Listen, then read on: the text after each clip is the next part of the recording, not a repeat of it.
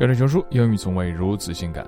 那么今天呢，熊叔给大家带来了七件小事儿，让你一天都精神抖擞，好好调整好每周的周一。If you feel a twinge of jealousy each time you read about another successful person who wakes up at 4 a.m. to meditate, jog, read a novel, and eat two grapefruits, take heart. You don't have to add three leisurely hours to your morning routine to be happy or productive. In fact, plenty of the habits that can help you start your day take 5 minutes or less. Below, find some of the simplest routines to tackle your day feeling refreshed and ready to tackle whatever challenges come your way. Number 1. Write down 3 things you're grateful for. Think about what you already have in your life. Don't focus only on material things such as a car or a computer, but rather think in more simple or basic terms. For example, you might express gratitude for friends, family, or your education, or Uncle Bear. Number two, think about what would make today great. Write one sentence about something that, if it were to happen, would make you feel like today would be a positive, productive, unique day. It can be something as simple as going to bed before midnight or spending an hour doing something you love. Number three, meditate. Science suggests meditation has myriad benefits, from helping you deal with stress and negative emotions to boosting your memory to strengthening your immune system. But meditation doesn't necessarily mean sitting in silence for hours on end.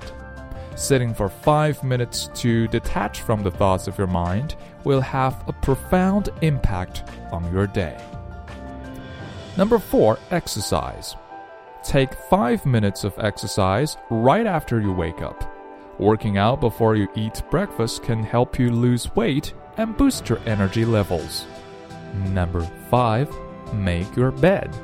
Making your bed can help increase your productivity for the rest of the day. That's because it's a keystone habit that can spark chain reactions that help other good habits take hold. Number 6. Prioritize.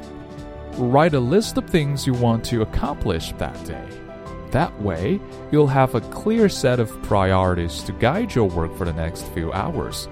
Careful planning boosts your chances of achieving your goals. Number 7. Visualize the rest of the day. Simply picture your short and long term goals and affirm your abilities to complete these goals.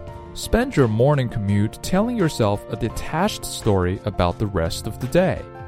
熊叔觉得呢，这七件小事儿啊都是非常轻松就能够做到，但是会给你的一天带来满满正能量的小习惯。所以建议大家呢能够 develop these seven habits, think about your day, exercise, and feel great.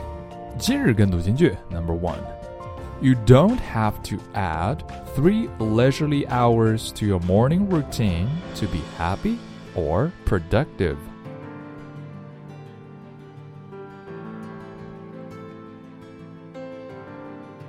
Number two, take five minutes of exercise right after you wake up.